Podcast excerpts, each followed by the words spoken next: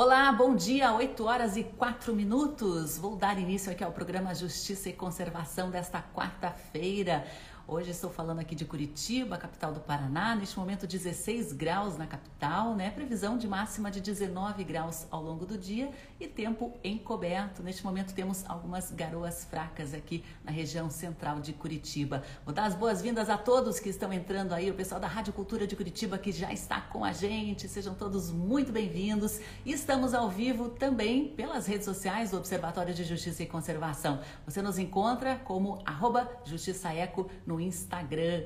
E hoje nós vamos até o litoral, na área da Grande Reserva Mata Atlântica, para conversar sobre a fauna marinha presente na nossa costa. Nós vamos conversar sobre caranguejos, ambientes de manguezais. Vamos receber aqui uma especialista neste tema. Olha só, os caranguejos, o sac que abrigam o manguezal e saem para reproduzir. Nós vamos receber aqui hoje a Cassiana Metri, ela que é professora e pesquisadora do Programa de Recuperação da Biodiversidade Marinha da Associação Mar Brasil, o Rebimar, que está na fase 4. E hoje também nós vamos conversar sobre outros seres marinhos. Nós vamos conversar, olha isso, sobre tubarões. Também teremos um especialista para falar sobre esses animais que intimidam, assustam, impressionam, impressionam também de forma positiva. Eles são muito importantes para os nossos oceanos. Hoje nós vamos receber aqui, né, o Hugo Burnatovski, ele que é professor e também pesquisador do programa Rebimar da fase 4. Eu vou convidar aqui já para entrar com a gente a Cassiana Metri. Sejam todos muito bem-vindos. Beth Moura está dando bom dia. Bom dia, Beth. Eco Guaricana está com a gente. Hélio Messala também. Lili Matinhos. Andressa Gatti, do Instituto Protapira. Andressa, muito bem-vinda. Eliel, Rafael Metri já estão com a gente aqui. Então, eu vou avisar aqui a Cassiana Metri que a gente já está online, né? E a gente já vai começar a nossa conversa a respeito, né, desses seres tão fantásticos. Enquanto, aí, enquanto isso, né, enquanto eu consigo contato aqui com a Cassiana, me contem aí de qual cidade, de qual estado vocês estão falando e se vocês gostam né, de caranguejo. A gente percebe nesta época do ano né, um interesse muito grande das pessoas nessa iguaria. Mas será que esse consumo gera algum impacto na cadeia né, de vida desses animais? A gente corre algum risco ao consumir os caranguejos? Será que eles estão realmente em locais limpos, seguros? A Cassiana Metri vai esclarecer tudo aqui para a gente hoje. E a gente vai aprender um pouquinho também sobre tubarões. Vou aguardar que a Cassiana entrar, acessar com a gente aqui. E lembrando, né, que você pode acessar conteúdos também aí nas nossas redes, no nosso site. Você pode aprender muito a respeito da fauna da Mata Atlântica, da Mata Atlântica e também dessas regiões costeiras da Mata Atlântica. Vou aguardar aqui a Cassiana Metra entrar com a gente. Enquanto isso, pessoal, eu vou dar um recado aqui para vocês, né? Que ontem a gente teve esse episódio envolvendo os flamingos no Parque das Aves, é um episódio muito triste. Houve aí a entrada de onças, uma onça e seu filhote na área, no recinto dos flamingos, né?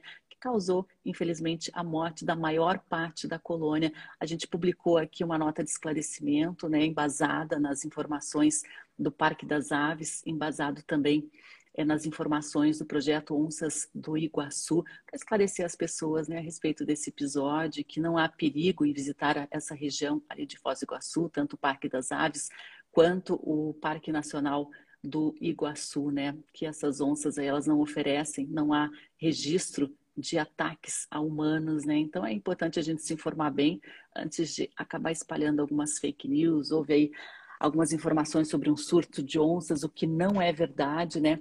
Cassiana está com a gente aqui. Bom dia, Cassiana. Bem-vinda. Tá falando de onde? Bom dia, bom dia, Sandra. Bom dia quem está assistindo a gente. Eu estou falando aqui do litoral do Paraná, aqui ah, de Pontal do Paraná. Dia chuvoso hoje. Dia chuvoso por aqui também, friozinho. Escute, Cassiana, é, a gente vai falar hoje aqui sobre caranguejos, manguezais, que é a sua área de conhecimento, né? Você é uma grande especialista estudiosa nesse tema. Ah, desde que eu vim, é, comecei a trabalhar na Unespar, ali em Paranaguá, os manguezais começaram a aparecer na minha vida. Já era uma, uma coisa que eu ansiava já há bastante tempo. E por conta do, do, do local onde a gente está, né? Então a gente já começou a ser demandado, né? Por, por responder perguntas ali dos manguezais em torno de Paranaguá, e desde então eu tenho me, me dedicado a estudar os crustáceos ali da, desse ambiente. É, e o que os caranguejos têm a nos dizer a respeito do estado de conservação? A Andressa Gatti, aqui do Instituto Protapia, está acompanhando de Vila Velha, no Espírito Santo. Ela conta que lá no estado dela, uhum. os manguezais e sua biodiversidade estão bem ameaçados. E olha que temos manguezais maravilhosos, diz ela. O que os caranguejos, esse sistema, ecossistema de manguezais, diz a respeito né, da, da situação de conservação da costa brasileira, Cassiana? Então, a gente tem estudo, é, caranguejos que são endêmicos do, do manguezal. Então, eles só vão ocorrer em locais de manguezal. E esses caranguejos, eles tendem a responder às pressões ambientais, né? Então, ah, de várias formas.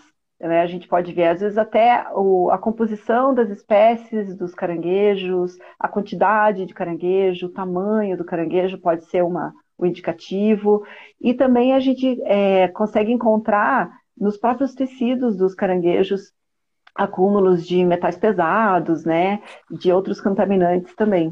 Então a gente tem, tem trabalhado nisso, né, é, para entender porque o caranguejo ele apesar assim de ser uma espécie endêmica, ele está restrito a manguezal, então qualquer alteração no manguezal a gente vai ter alteração é, nessas populações, mas ele é bastante resiliente, sabe, Sandra? Ele aguenta, assim, bastante, bastante bordoada, digamos assim, né? Mas quando a gente começa a fazer algumas análises, assim, um pouco mais é, delicadas, né, mais aprofundadas, a gente começa a encontrar é, indícios bem importantes, né? Então é isso que a gente tem feito aí nos últimos anos, é, principalmente com o caranguejo sá, que é a espécie de caranguejo aqui no Brasil mais é, comercializada, né, mais consumida, né, a gente tem os siris também, né, que também são caranguejos, né, de outra família, mas que também são bastante consumidos, mas o caranguejo sá, onde tem manguezal no Brasil, a gente tem o, o consumo, tem é, ele como um importante recurso, né, para as comunidades, uma, uma, uma importante fonte de renda, né, para as comunidades que, que vivem próximas do, do manguezal. E, Cassiana, me diga uma coisa: agora o programa Rebimar, de recuperação de biodiversidade marinha, entra na sua fase 4, né, com foco justamente nesse estudo, nessa análise dos manguezais, da sua fauna. É, conta um pouquinho como é que vai ser essa fase agora relacionada à tua área de atuação. Não, isso é muito bacana, porque o, o programa Rebimar ele já está na quarta edição. Né? Então, é, já tem uma, uma história muito longa com a região costeira do Paraná e do, do Sul, digamos, né? E, e acabou que chegou um momento que, para responder algumas perguntas, o programa também precisou é, entender a relação do manguezal com algumas situações. Uma, um link muito interessante que aconteceu foi com a questão do mero, né? Então, o mero é uma espécie de peixe de grande porte, ele é um gigante dos mares, né? E ele, o, o mero colonizou os recifes artificiais aqui, né, na, na nossa região.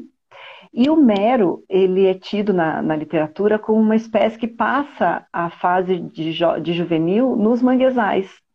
Então, na penúltima, na última edição anterior né, do, do Rebimar, foi realizado um estudo para tentar encontrar essas larvas nos manguezais.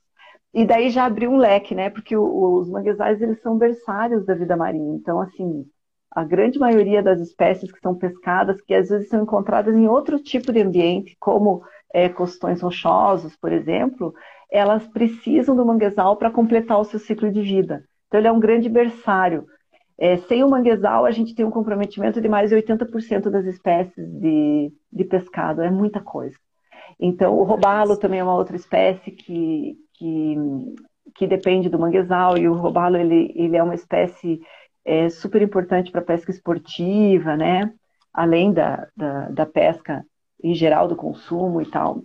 Então, também é uma, uma espécie assim, bem emblemática que depende do, dos manguezais. Então, a conexão ali ficou super, né, ficou evidente, e agora, nessa fase, a gente quer fazer uma, um grande estudo de, de conexão, né, de, de entendimento da saúde dos manguezais e a gente vai pegar agora toda a região da Grande Mata Atlântica, né? A Grande Reserva Mata Atlântica. Então a gente vem desde o sul de São Paulo até Guaratuba.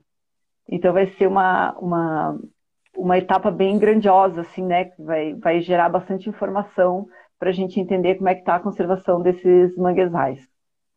Eu quero saber um pouquinho sobre o comportamento dos caranguejos, né? Ou como que eles vivem assim em colônias, como que, que você percebe que eles se comportam? E conta um pouquinho desses seres aqui que a gente conhece tão pouco, né? A não ser muitas vezes no próprio prato aí como uma iguaria. O caranguejo sá, ele tem, ele tem particularidades só deles, sabe, Sandra? É bem interessante, assim.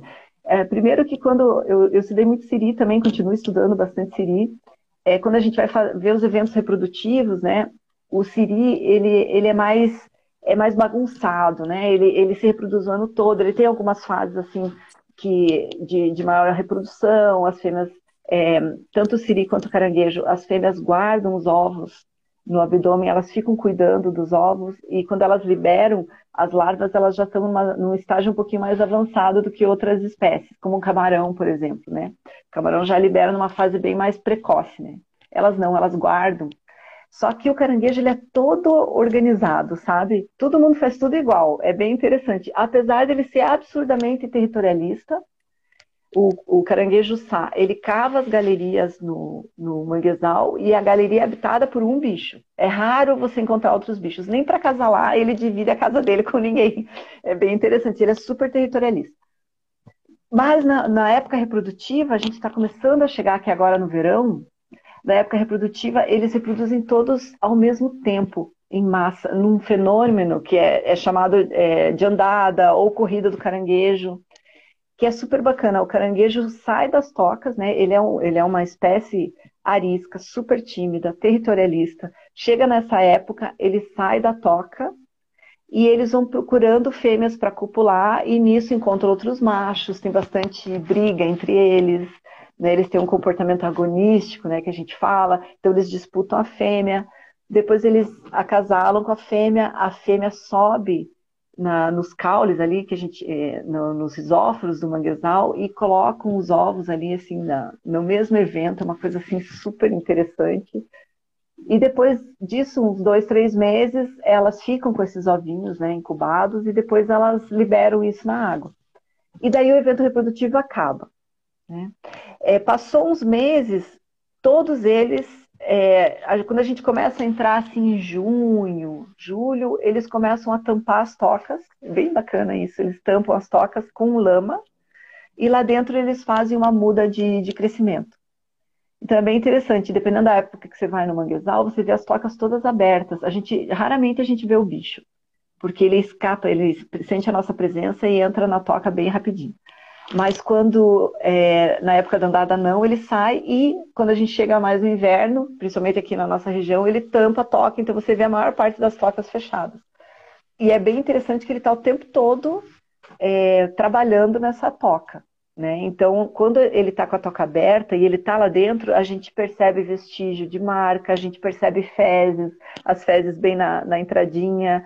É, ele está sempre trabalhando ali para deixar a arquitetura preservada, assim, né? Então, o caranguejo tem essa, essas questões. E tem uma outra coisa que, que é interessante dele, que ele demora muito tempo para atingir a maturidade. Muito tempo. É questão, assim, de quatro, cinco anos. Né? Então, quando a gente está tirando um, animal de, de, de, grande porte, esse animal demorou oito anos para chegar nesse tamanho. E é diferente de outras espécies de, de ciris, por exemplo, que podem ter um porte maior, mas daí tem um ciclo de vida mais rápido, assim, coisa de três anos. Eles não, eles demoram bastante. Uma outra coisa que também que é bacana é que eles, a gente, eles são considerados caranguejos semiterrestres. Eles têm a capacidade de ficar fora da água. Então, eles, a própria câmera branquial deles, se você olhar o caranguejo, ele não é achatado, né? Ele é um pouquinho mais alto. Então, essa, essa, esse espaço que ele tem, ele consegue ter água ali dentro das brânquias, né? Então, ele consegue manter é, o metabolismo, ele consegue respirar pelas brânquias, né? Com aquela água que está ali. Então, ele tem uma certa capacidade de resistir a, a ficar fora da água. Então, por isso que a gente vê quando o pessoal captura, né? Às vezes eles fazem, eles prendem, fazem uns cachos de caranguejo e o caranguejo fica vivo. Se a gente for fazer isso com o siri, por exemplo, ele não vai, não vai resistir por muitas horas, não. Ele já vai, vai morrer. Mas o caranguejo consegue. Então, são poucas as espécies, não, a gente não tem uma diversidade muito grande de caranguejo semiterrestre de grande porte, né, aqui no, no Brasil. A gente tem duas espécies principais, que é o guaiamum, caranguejo-sá. A gente tem espécies na, em Fernando de Noronha, que é o jonartia, que é uma, um outro caranguejo semiterrestre. A gente tem alguns é, semiterrestres de, de, já de áreas mais interiores, de rios também. São bem poucos conhecidos porque ah, tem pouco especialista né, nesses, nesses grupos. Mas então, e apesar de, de, ter uma diversidade baixa, a gente tem uma grande abundância e uma super importância. Então eles têm todo, eles são todos coordenadinhos, sabe? Quando tá um, quando a gente pega um bicho, ele tá maduro, você pode ter certeza que todos os outros vão estar, sabe? Tudo meio orquestrado. Que legal, eles alinham o ciclo então, e tem mais macho, ah. mais fêmea. Como que é essa questão também reprodutiva? É aquele negócio de casal ou ninguém é de ninguém nesse momento da saída para fora? Não, ali, ali não tem essa de ninguém de ninguém. Eles brigam, eles brigam e eles o que, o que eles não eles não vão fazer casais, né? Por, por todo ano, mas naquele momento da, da, da reprodução, o caranguejo ele se ele vai tentar só ele reproduzir com a fêmea, né? Então, por isso que ele tem esse comportamento de briga com os outros machos, ele abraça já a casala, a desova da fêmea ali para colocar nos abdômen, no abdômen, ela é meio que instantânea, então não dá tempo de outro macho chegar e também é, colocar o, o, espermatozoide ali, né, e fecundar a fêmea. E uma outra coisa que é bem bacana, Sandra, é que esses eventos, eles têm que, para eles acontecerem, tem que ter assim quase um alinhamento dos planetas, né? tem que ter uma lua específica, tem que ter, e dependendo da, do regime, se choveu alguns dias antes, então se, se a salinidade da água está um pouquinho diferente, eles vão andar mais ou andar menos. Então é muito bacana que existem projetos, tem um projeto na, no, no, no Nordeste que o pessoal está fazendo ciência cidadã, né? Então é um aplicativo, a hora que o caranguejo está andando, eles podem informar isso, e lá eles estão conseguindo mapear as características da andada de cada região, porque tem diferença. Tem diferença. Então, nem sempre o caranguejo ele vai andar por causa só da lua, né? Ele tem outras características, como assim, essa questão de chuva e tal, que pode acontecer. Então, esse, com esse aplicativo, eles estão conseguindo até prever as andadas anteriores, né? Que eu, eu não sei se, se a gente vai falar sobre isso, mas aqui no Paraná a gente tem uma característica bem peculiar de, de gestão da captura do, do caranguejo. Mas fora daqui, é, no Brasil todo, a captura do caranguejo é liberada o ano todo. Menos na, nesses fenômenos de, de andada, né, que é essa época reprodutiva. Aqui é o contrário. Né? Então, para eles é muito importante eles conseguirem prever as andadas, e eles estão conseguindo fazer isso com a participação da, das comunidades, né, com o pessoal informando e eles conseguem recolher esses dados e conseguem fazer essa previsão. Então, eles já sabem, ó, de tal dia até tal dia, geralmente é janeiro, fevereiro, eles conseguem, então, é, dois ou três dias é, parar a pesca só naquele período para respeitar a, a reprodução dos bichos. Nossa, que loucura. Queria dar um alô aqui para o Reginaldo da SPVS, que está dando um bom dia aqui para a gente, para o Joaquim também, está dando um bom dia, o Ibraf lá da Serra do Espírito Santo. Pessoal, fiquem à vontade, aproveitem a oportunidade com essa especialista aqui para saber um pouquinho mais sobre os caranguejos. O Samuel, do Oficial Green Seeds, está dando um bom dia para os ecoconscientes. Sobânia aqui está dizendo, né, uma curiosidade, que a principal fonte de alimento de uma espécie de ave endêmica dos mangues, o gavião caranguejeiro, praticamente uma águia do mangue, vive somente nos mangues de Guaraqueçaba, norte e nordeste. Guaraqueçaba, é isso, Rafael? Norte e nordeste do Brasil. Muito interessante. Caranguejo aí é a fonte de alimentação, né, para alguns animais. Joaquim comenta aqui que bacana esse trabalho. Os manguezais precisam de proteção e é muito gratificante ver que existem pessoas trabalhando em todas as linhas de preservação, desde a Amazônia até os manguezais. Tá dando os parabéns. Jean Guimarães, diretor aqui do Observatório de Justiça e Conservação, diz o seguinte: os guarás que deram deram origem aos nomes Guaraqueçaba, Guaratuba e outros, formam-se avermelhados porque se alimentam dos caranguejos, Cassiana Metre. Isso mesmo, isso mesmo. Eles não vão se. No caso dos guarás específico, é o guará e o colheiro, que tem uma. O colheiro é um pouco mais rosado, o guará, um vermelho inacreditável, né? E ele se alimenta de pequenos caranguejos. E o caranguejo tem uma, uma substância na carapaça dele que então é um carotenoide parecido, semelhante a essa, aquele carotenoide da cenoura, sabe? Então ele esse carotenoide que dá a pigmentação das penas. Eu já vi guará em recinto branco, né? De repente, com, talvez com uma outro tipo de alimentação que não caranguejo, que deve ser uma coisa mais complicada, né? De fazer essa, esse tipo de alimentação artificialmente, e ele perde a cor. Perde a cor. É bem, bem bacana. E, bom, o Guará é um show à parte. A gente está super feliz que algum, há poucos anos aí a gente está tendo o retorno dessa, dessa espécie aqui para nossa região. É, você comentou Guaraqueçaba, Guaratuba, né? Tem esse nome por causa do Guará. E lá o pessoal que está aí do Espírito Santo, Guarapari também, né? Guarapari é uma, uma cidade super importante e com o nome do Guará. E lá ele não, não tem aparecido já faz muito tempo, né? E aqui era a mesma situação, daí agora, recentemente, aí, faz poucos anos, ele começou a voltar. E é uma.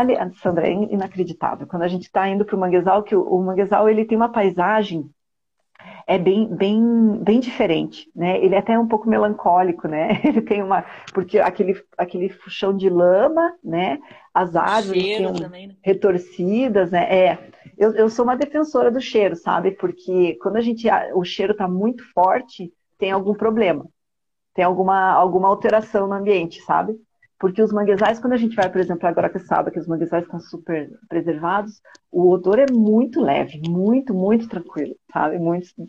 E a gente, quando a gente vê os guarás, naquele contraste com essa paisagem melancólica, né? aquele vermelho, é uma coisa belíssima o, o Gavião Caranguejeiro, né, que, que foi citado aí pelo, pelo colega também, já tive algumas experiências, ele, ele, ele sempre vai observar a gente, né, ele vai lá ver a gente quando a gente está no Manguezal, tem, uma, tem um local lá em Guaraqueçaba que ele está sempre por lá, e é bem, bem bacana, ele vai lá, dá, vocaliza, fica olhando, cuidando, vê o que a gente está fazendo, vê...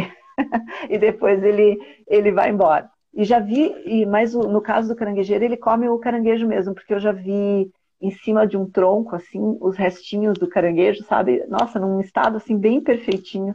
Só tava a, a carapaça, né, bem sequinha, e o, o caranguejeiro estava ali por perto, né? E esse, essa ave, ele traz uma, uma, um turismo de observação de aves específica para ele, né? Ele, ele é um, assim, um, uma, um personagem principal. Então, o pessoal às vezes vem de longe para conseguir visualizar essa, essa espécie. E tem várias outras, né? Tem garças também, né? Que, que, que a gente vai ver por ali, né? Na, nos manguezais também, que são bem interessantes. Tem carnívoros, né? Tem, o carnívoro emblemático é o mão pelada, que é o, uma, ele é um canídeo que tem as, ele já tem, ele gosta tanto de caranguejo, né? Ele come tanto caranguejo que ele já tem as patinhas com pouco pelo para poder para poder cavar e pegar o caranguejo. Ele é um grande competidor aí dos catadores de caranguejo, né? Porque ele é, ele é, ele é muito bom no que, no que ele faz. Essa, esse bicho eu só vi uma vez, assim, e, nossa, isso quando eu era estudante, então ele também é, é um, é um bicho, assim, difícil de, de encontrar, mas a gente só encontra as patinhas, as marcas de, de patinhas. Às vezes a gente encontra o caranguejo também, só a, a carapaça, né? Que acabou de, de fazer uma refeição e, e deixou por ali. Então, esse bicho também é um bicho muito bacana, assim, muito incrível.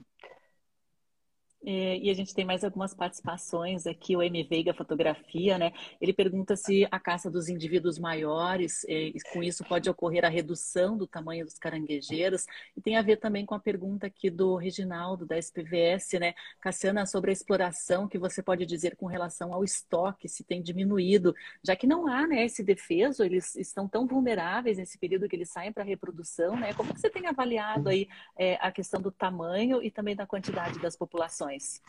É, aqui no Paraná a gente tem duas situações bem atípicas. Uma a nossa gestão é diferente, né? Então, assim, o caranguejo aqui no Paraná, a, a captura do caranguejo fica fechada praticamente o ano todo. Ela vai abrir agora dia 1 de dezembro e ela vai até 15 de março. E depois o ano todo ela fica fechada. Então, são oito meses, nove meses fechado e três aberto, praticamente, né? Então, todo o período de crescimento, né, ele fica protegido. mas justamente no período da reprodução é liberado. Então, é, o que, que acontece, né? A gente, a gente percebe algumas coisas curiosas, né? Uma que existem, é, existem públicos que, que fazem a captura só quando o animal está andando. Aquela cultura da retirada do, do animal da, da galeria, né, da toca, isso está se, tá se perdendo em alguns lugares, como Paranaguá, por exemplo, eu posso falar isso com bastante segurança. Para encontrar um catador de caranguejo em Paranaguá, eu sofri bastante, assim, porque a, a cultura lá já é de, de pegar quando ele está andando, né? Em outros lugares, não. Guaraqueçaba, não, né? A, tem a, o Almeida, né? Na, na Ilha Rasa, que é um lugar bem importante, né? De captura de caranguejo. Então, isso é uma coisa. É, a gente fica pensando assim, poxa, né? Se você fosse dar o teu, a tua parte, né? O teu, a tua cota de sacrifício ia ser justamente quando você está casando, né? Está tendo filhos, né? Será que isso funciona? E a outra particularidade é que a gente não tem um histórico de, de dados estatísticos de captura de caranguejo a gente tem iniciativas que, que aconteceram, elas são pontuais, né? E agora, mais recente, existe uma iniciativa de uma, de uma estatística de, de dados pesqueiros que, que tem vindo trazendo informações, mas a, a, informação é um pouco mais recente, né? A gente não tem um histórico de 10, 15, 20 anos, né? Isso a gente não sabe. Então, isso gera uma insegurança na hora da gente interpretar ah, e poder fazer uma afirmação contundente se o caranguejo está diminuindo ou não. Diferente da percepção dos próprios catadores ou até, melhor ainda, dos atravessadores, né? Porque os atravessadores, eles têm, eles têm uma ideia maior, melhor disso, né? Pela observação. Então, isso, pela observação, né? Então, é, é o ganha-pão deles, né? Então, eles, eles têm essa noção. O que acontece é que ainda a gente não tem um diálogo né, entre, entre gestão, entre é, as comunidades, né, entre pesquisadores, né? O pesquisador está aqui, na verdade, para ajudar a responder as perguntas, né? Então, essa, essa é uma, uma pergunta que o Reginaldo fez que é difícil a gente responder. Então, por exemplo, a, o nosso último projeto, que até a SPVS foi super parceira, a gente fez um monitoramento no manguezal ali da, da RPPN, né, do papagaio da cara roxa, hoje eu tenho um cenário lá que se a gente tiver mudanças positivas ou negativas, a gente consegue consegue avaliar, porque agora já, a gente já tem uma base de dados ali, né, de informação. Mas a gente não tem isso pretérito, né, isso anterior. E isso que o, que o Marcos comentou, o Marcos é nosso, muito amigo nosso, biólogo também, da, da seleção por tamanho, é uma coisa que ela é descrita para qualquer espécie explorada comercial, comercialmente. Isso aconteceu com o bacalhau, por exemplo. Né, de ficar retirando animais grandes. Bom, o bacalhau acabou que a história dele é um pouco mais complexa, acabou tudo mesmo, né? É, a exploração foi muito intensa. Mas já começou a se observar há muito tempo essa. Se você tira os grandes da população, antes deles reproduzirem, né? A genética não passa, né, para as próximas gerações. Então, você vai tendo, consequentemente, de geração em geração, uma diminuição do tamanho. E isso, é, informalmente, eu já escuto há algum, alguns anos aqui na, na, nossa região, né? Ah, o caranguejo está pequeno, ele não deu grande, ele está pequeno, ele está pequeno. Isso que, a outra particularidade que eu esqueci de comentar que a gente tem aqui no Paraná, é que o nosso tamanho mínimo de captura é maior do que no resto do Brasil. Então, no Brasil todo, pode pegar, o caranguejo ele pode ser comercializado a partir de 6 centímetros de largura da carapaz. Aqui é 7, né? E que seria uma coisa boa, a gente estaria protegendo, né? Então, é uma questão de avaliar. É, isso é uma coisa importante, né? Ter um tamanho de captura maior, mas ao mesmo tempo a gente está tendo uma exploração bastante intensa, justamente no período reprodutivo, né? Muito Apesar de tudo, ele ainda está aí, né? O caranguejo está aí. Como eu comentei no começo ali da nossa conversa, ele é resiliente, né? Ele é uma, uma espécie resiliente. Uma das características que ele tem é que as larvas dos caranguejos, quando elas vão para o mar, elas vão para mar aberto e elas fazem uma mistura total. Ela, a larva aqui do Paraná vai parar com corrente bem longe daqui, e isso é bom, pro, pro caranguejo. Se a gente tivesse uma condição um pouco mais estrita, sabe, da, das larvas não saírem, a gente não ia ter é, mistura genética, né? Então a gente só ia ter é, bicho pequeno, né, ficando por aqui. Então uma coisa boa é essa, essa característica das larvas se misturarem, né?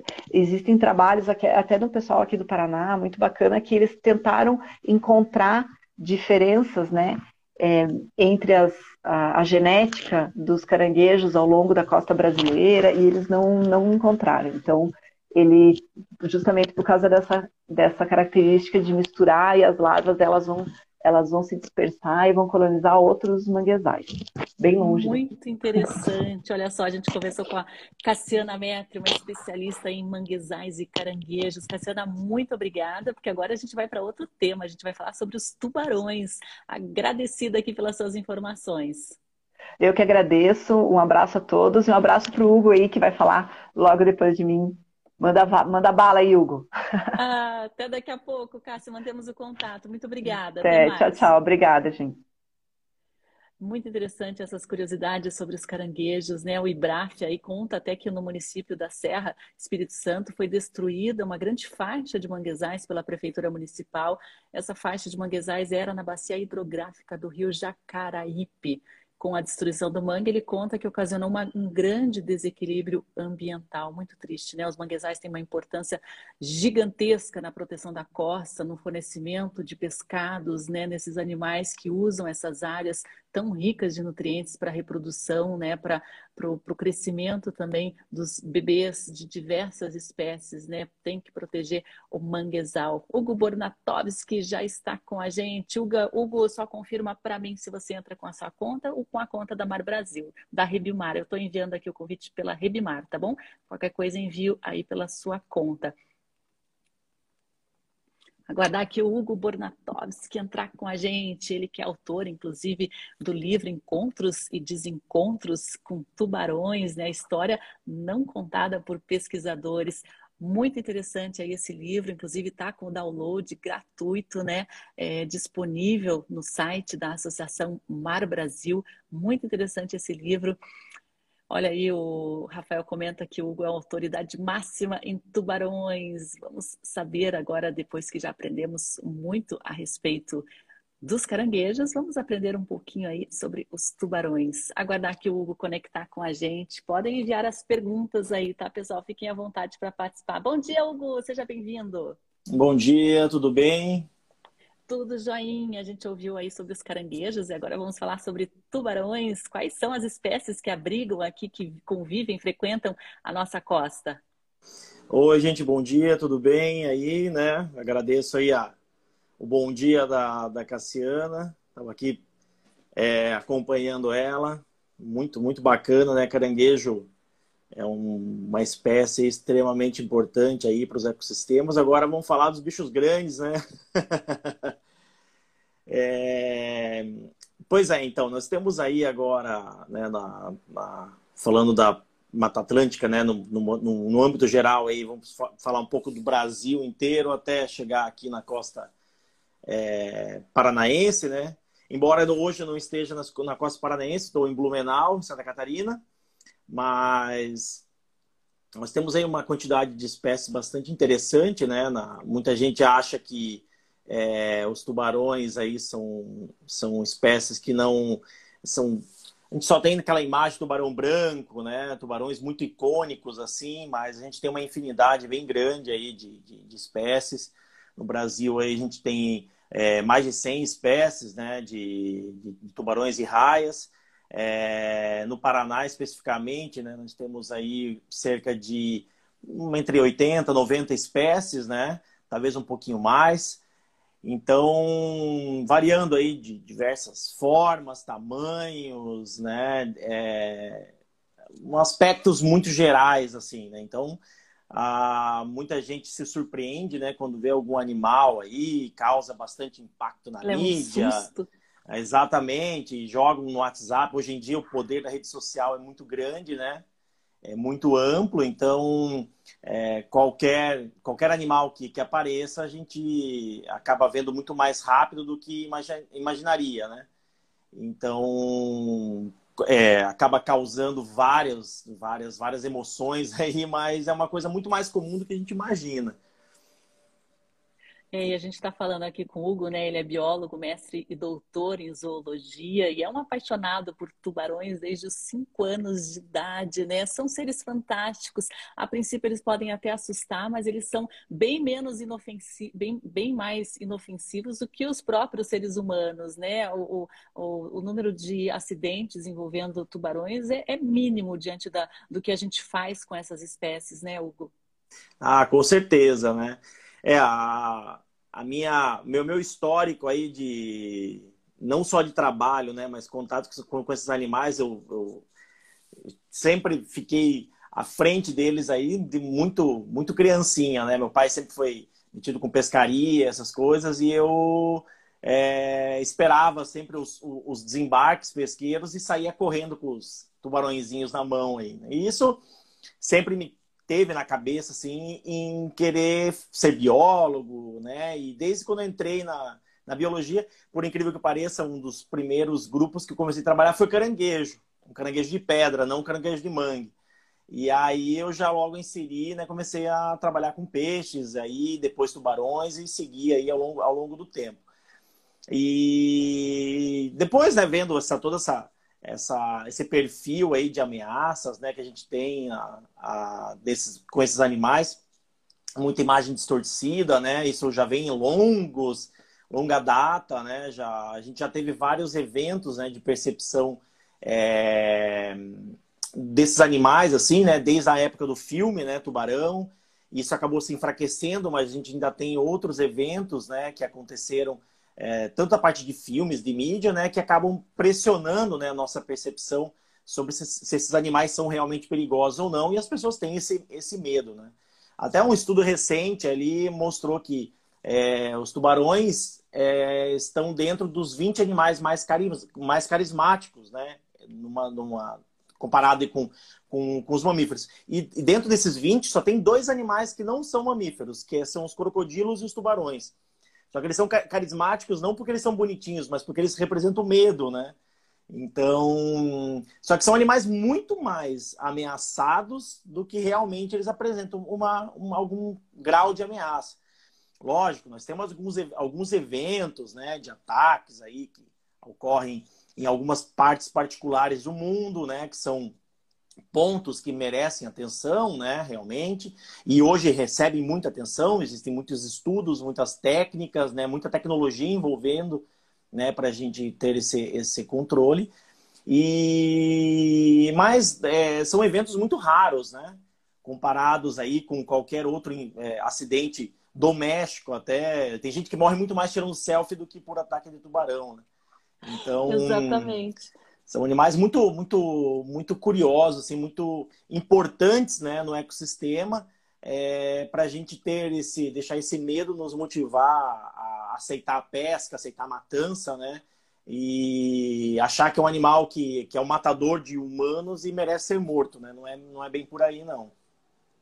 E você tocou num ponto aí bem importante relacionado à pesca, né? Muitas vezes há uma captura é, não intencional desses tubarões, e eles acabam sendo vendidos ali, picados, como vendidos como peixe normal. E, e, há uma incidência, inclusive, de morte de espécies em extinção, né? Estamos comendo tubarão sem saber, Hugo? Exatamente, né? A gente tem uma. Engraçado, né? A gente tem uma preocupação quando a gente entra no, no, no quesito é, comestível, né? A gente vai numa prateleira de mercado e a gente se preocupa se uma carne, né, uma carne bovina, uma carne é, de aves, de, de, de suíno, é, a gente sabe, né, que aquele, que aquele corte específico vem daquele certo, aquele certo animal. Isso, numa maneira geral, para recurso pesqueiro, a gente acaba aceitando muitas vezes o que é vendido para a gente e a gente é, acaba comprando gato por lebre. É, isso não vai não é nem só com tubarão, mas com, com camarão, com outros peixes, né? Então, a gente vê um filé sendo vendido, a gente não se preocupa o que está sendo vendido, né? Não há, nem com a, com a procedência dele, como que ele está em aspectos é, sanitários, né? E, e dentro é um, é, um, é, um, é um sistema muito complexo. E a, hoje, como eu falei, né, a gente tem uma série de espécies que ocorrem, que são pescadas, né? A gente não tem uma, uma, uma determinação, assim, um foco de captura para uma espécie X ou Y.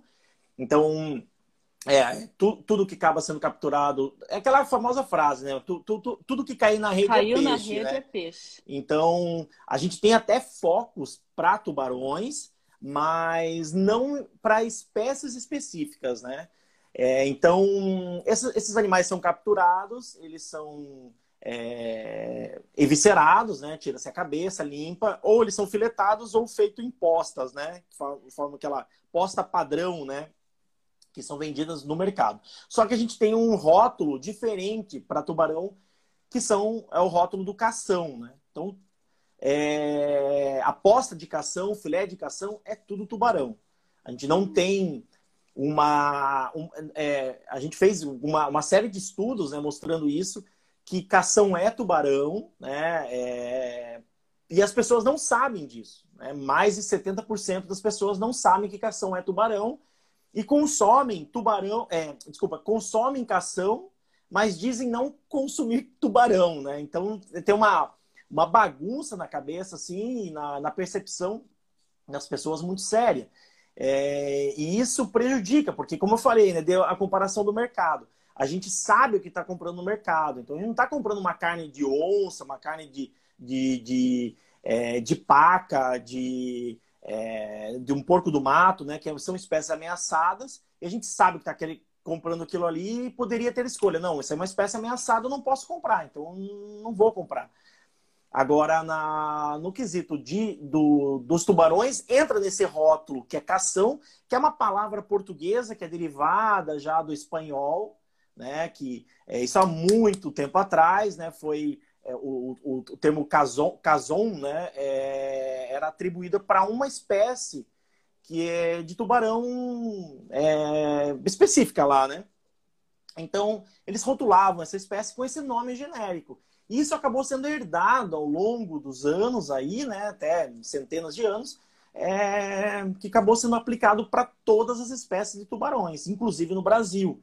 Né? Então, esse termo cação, ele é um termo, é, um nome português que se dá a todas as espécies de tubarões, independente se é juvenil, se é pequeno, se é médio, se é grande, qualquer espécie entra nesse, nesse balaio de gato. O único lugar que eu vi até hoje vendendo a carne de tubarão como tubarão é Fernando de Noronha. Né? Então, Fernando de Noronha, eles até é, colocam isso como se fosse um atrativo. Né? É, hoje, faz tempo, eu não, não sei como é que está essa situação lá, mas quando eu visitei Fernando de Noronha foi em 2012, é, os restaurantes colocavam, não, esse aqui é o prato filé de tubarão, não é cação, é tubarão. Então, colocava isso bastante em evidência. Tinha até o famoso bolinho de tubarão, né? O tubalhau, né? Que era carne de, de, de, de tubarão seca, né? No mesmo princípio do... Que é o a, a processo de secagem, né? Então, eles faziam... Vendiam isso e era um rótulo, né? É, isso acabou e mudando um pouquinho. É, é. Desculpa, e esse pode... consumo, né? Praticamente, então, todo esse prato moqueca que é tão tradicional aqui no Brasil é tudo tubarão, né? O, tubarão. Qual é o impacto desse consumo né, nessa cadeia desses animais? Então, esse que é o, que é o problema, né? Porque aí, aí segue uma sequência né, de, de reflexos para toda essa. essa para chegar até o prato do consumidor, né? Porque a gente tem a pesca, né? É, seja ela não intencional, predatória, né? Ou focada mesmo, com certo tipo de manejo, né? De controle mas a gente tem essa pesca que ela pressiona as espécies de uma forma muito brutal. Os tubarões têm características biológicas muito peculiares, né? Tem reprodução lenta, maturidade é, sexual tardia, geram filhotes muito depois, né? Então demoram às vezes muito é, 10 anos, 15 anos para se tornarem maduros reprodutivamente. Então, nesse período todo, a pesca está moendo em cima, né? Tá pegando e, e, destruindo as populações. E a gente tem uma, uma pressão muito grande. Então a gente tem desde essa parte da pesca sobre esses animais até essa falta de percepção que os tubarões são importantes. Então, se é um animal ah, dito perigoso, as pessoas têm uma maior aceitação, né? A esse, a, talvez a, a, esse quesito de pesca. Ah, não, é, é, tubarão bom, tubarão morto, né? Então, toda essa, esse, essa percepção de perigo, é, de falta de percepção do que está sendo colocado na à venda para o consumidor, leva a uma aceitação geral da pesca e as pessoas passam batido. É muito diferente a gente ter esse, esse, é, esse paralelo de percepção. Quando um, um mamífero, não estou dizendo que ele precisa, né, que um mamífero deva morrer, não é isso que estou falando. Mas quando é, acontece uma caça, por exemplo, de uma, de uma onça pintada, o impacto gerado disso é muito grande. E o impacto gerado quando um tubarão ameaçado morre é praticamente nulo. As pessoas não têm essa mesma, esse mesmo peso, né? Comoção, Só que são, né? são animais que têm um, um, uma importância biológica muito grande, né? São similares. O tubarão tem o mesmo valor biológico do que um, do que um rinoceronte, do que um panda, do que um, é, um tigre, um elefante e assim por diante. Só que por ser se tratar de um recurso pesqueiro, né?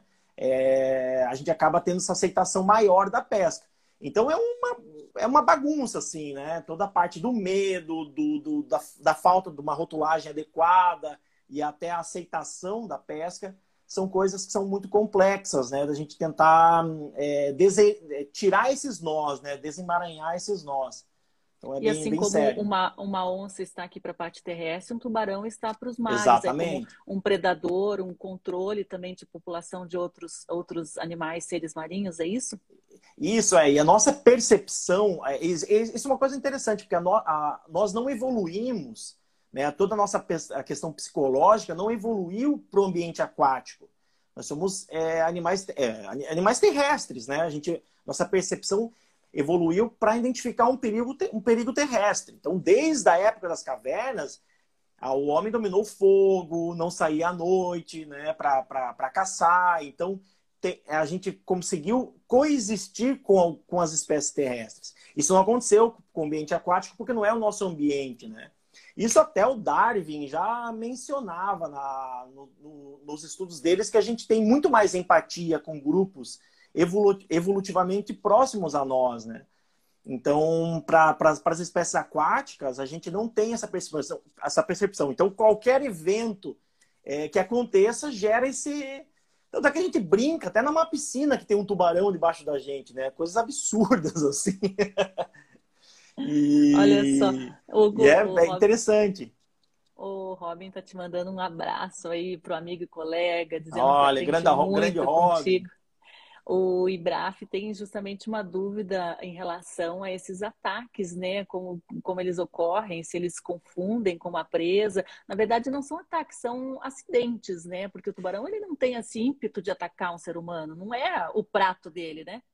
Então, essa é uma terminologia que, que leva bastante é, Hoje em dia, um termo utilizado é incidente, né? Incidente. É, mas o ataque e o incidente são quase sinônimos, assim, né? Então, o animal, é, a, a, motivação, talvez, do, dele morder, seja um ataque mesmo, né? Então, é, a, a, gente tenta colocar, às vezes, um pano quente, né? E tentar amenizar esses nomes, assim, né? Ah, foi acidental. Não é, né? Porque o um tubarão é uma, é uma máquina de percepção, né?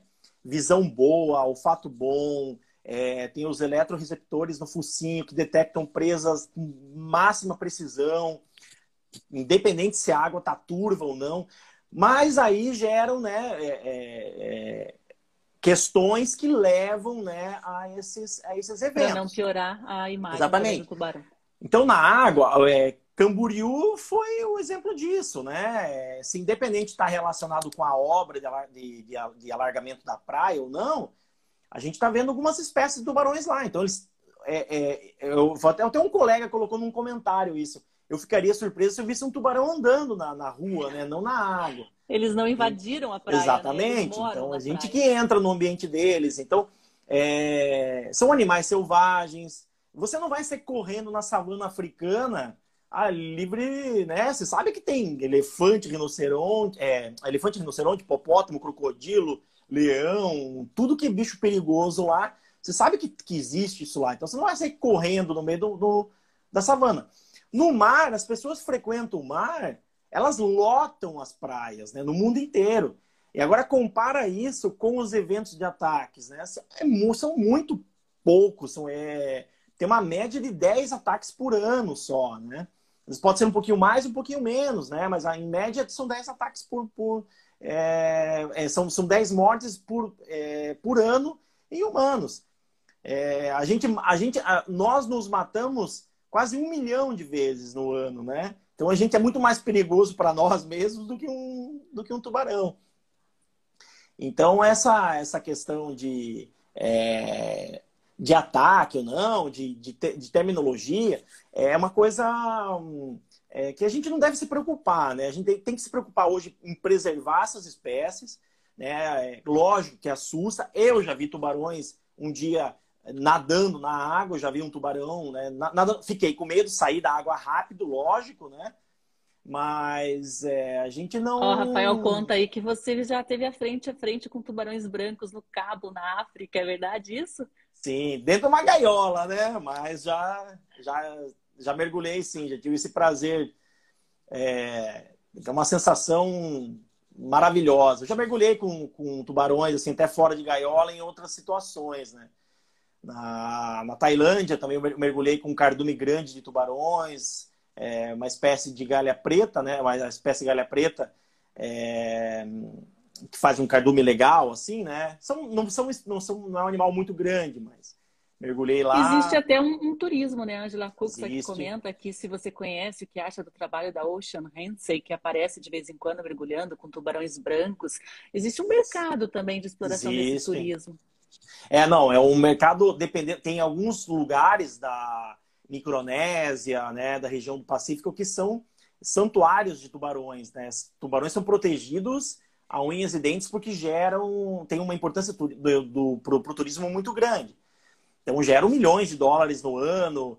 É, um tubarão vivo, um vivo vale muito mais dinheiro do que um tubarão morto, né? No comércio de barbatana ou de carnes. Então, é, a, esses lugares eles são, eles fazem um turismo tanto de observação apenas ou até de alimentação, né? que é feito um grupo de mergulhos, né? Desce até, até embaixo da água e, e, o instrutor oferece um alimento, o tubarão come. Aí tem uma série de estudos falando se isso é positivo ou negativo, né? Mas uhum. muitas regiões fazem isso muito bem feito, né? Com uma, uma, forma que. Eu acho assim que, independente se existe alguma é, indução comportamental, esses animais estão lá vivos, né? Então isso é mais importante do que você acabar tentando achar é, é, pelo em ovo. Então. É. E quem está em gaiola são os observadores. Exatamente. É também. E aí tem muitos a... lugares que você desce sem gaiola, né? Você não tem gaiola nenhuma, você fica frente a frente. Com Bahamas tem turismo de mergulho pesadíssimo, assim, então. E você mergulha com tubarões muito perigosos, assim, né? No caso do tubarão, tubarão tigre. Então tem. Alguns aí sim eu consideraria um acidente, né? Porque às vezes o tubarão tá ali e tal, ele bate, o focinho se assusta, ele dá uma bocanhada, então não é um ataque intencional mesmo, né? É mais uma questão de defesa, né? Ou algo, algo do gênero. Viu? Está ah, chegando no fim aqui nosso tempo. Tem uma pergunta aqui do Marco Cachoeirismo, também do IBRAF, que eles estão perguntando sobre as espécies ameaçadas de extinção, é, quais que são protegidas por lei, né? E queria também que você finalizasse, Hugo, dizendo sobre o trabalho do Ribimar nessa fase 4, né? Como que será conduzido em relação aos tubarões. Legal. É, hoje é, a gente tem aí uma, uma série de grupos trabalhando né, com a parte de, de espécies ameaçadas. A gente tem aí aproximadamente um terço das espécies de, de, de elasmobranquios, né, que é o grupo dos tubarões e raias. É, um pouquinho mais de um terço aí das espécies estão ameaçadas. Né? A gente tem algumas dificuldades né, de implementar algumas ações né, de proibição, de manejo, de captura. É, isso ainda está bem bagunçado né, por vários problemas aí, né? Mas a gente tem espécies é, que são ameaçadas, né? E, e, e, são hoje protegidas por lei, então não se pode capturar. É o caso do, do, do tubarão lixa, né, uma espécie muito comum em mergulhos, né, e uma espécie bem pacífica, então ela é uma, uma espécie proibida, o tubarão-baleia. É, então, é, a gente tem alguma tem espécies ameaçadas. Hoje eu consideraria que praticamente a maioria das espécies estão ameaçadas, né, tanto globalmente quanto é, aqui no Brasil e no Paraná, independente da região porque por causa da sobrepesca, né, a pesca não, não, não cessa, ela sofre ameaça desde a pesca artesanal até a pesca industrial. Então, e o trabalho do, do Rebimar tem essa, essa, é, essa, essa, essa preocupação. Né? Hoje, como tem essa parte do se cação é tubarão e o que as pessoas comem, a gente já vem desenvolvendo ao longo, ao longo do tempo, né? desde 2000 e vou esquecer agora aí com pandemia, tudo esqueci os, os anos, mas já fazem uns, uns três, quatro anos atrás, que a gente já vem trabalhando com isso, né? A, em tentar entender quais espécies estão sendo comercializadas. A gente identificou, né, através de mais de, de 200 amostras, né, de musculatura, em que ela coletava um pedacinho, né, da posta de, de tubarão de cação sendo gente coletava um pedacinho e mandava para análise genética. E nós identificamos uma série de espécies ameaçadas, né? Tubarão martelo, é... sendo vendido a rodo, né? Então a gente tem uma bateria de espécies que são comercializadas, espécies ameaçadas. Então o trabalho da Mar Brasil, né, do conjunto com, do, junto com o projeto do, do Rebimar, a gente tem essa preocupação primeiro, né, identificar quais espécies estão sendo é, vendidas, né, comercializadas, e posteriormente, agora, a gente tem a preocupação de avaliar o nível de metais pesados que tem nessas musculaturas, para avaliar se isso fica dentro da faixa tolerada, né, pela, pela Anvisa, se as pessoas estão né, consumindo aí, além de espécies ameaçadas, também espécies que têm uma, uma contaminação né, da, de metais pesados, mercúrio, chumbo é, e, e, outros, e outros elementos dentro dessa musculatura, né? Então, essa é uma grande preocupação que a gente tem no momento. É um trabalho bem, bem legal. São dados fundamentais, né, que se precisa, precisa apurar justamente para saber qual é o, o, risco né, do consumo e também como está o impacto dessa pesca também, né? Ah, Jean Guimarães, Camboriú vai se tornar a meca dos tubarões. Essa questão de Camboriú aí levanta muita, muita curiosidade. O pessoal tá, né? tá é, doido com, esse avistamento com Camboriú. Da, da praia, mas ainda precisa se apurar muito bem que espécies Não, é, são realmente uma, tubarões.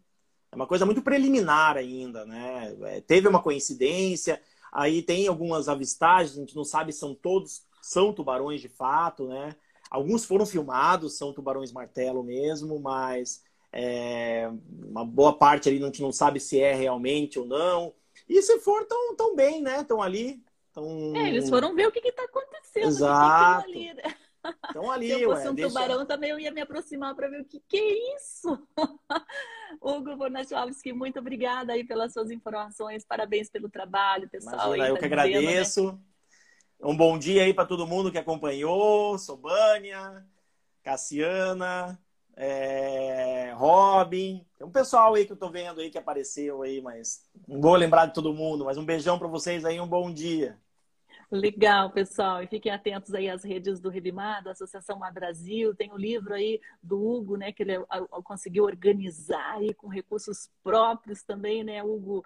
Tubar sobre tubarões, está disponível para download gratuito com muitas histórias, muitas curiosidades sobre esses seres. Bom, meu tempo chegou ao fim aqui, agradeço demais o Hugo, a Cassiana que participaram hoje do programa, o pessoal também que, que participou aí com os comentários, o Amanda comenta aí, mergulhar com os tubarões foi uma das melhores experiências da vida, é tá dando parabéns pelo trabalho, a Eliane também, né?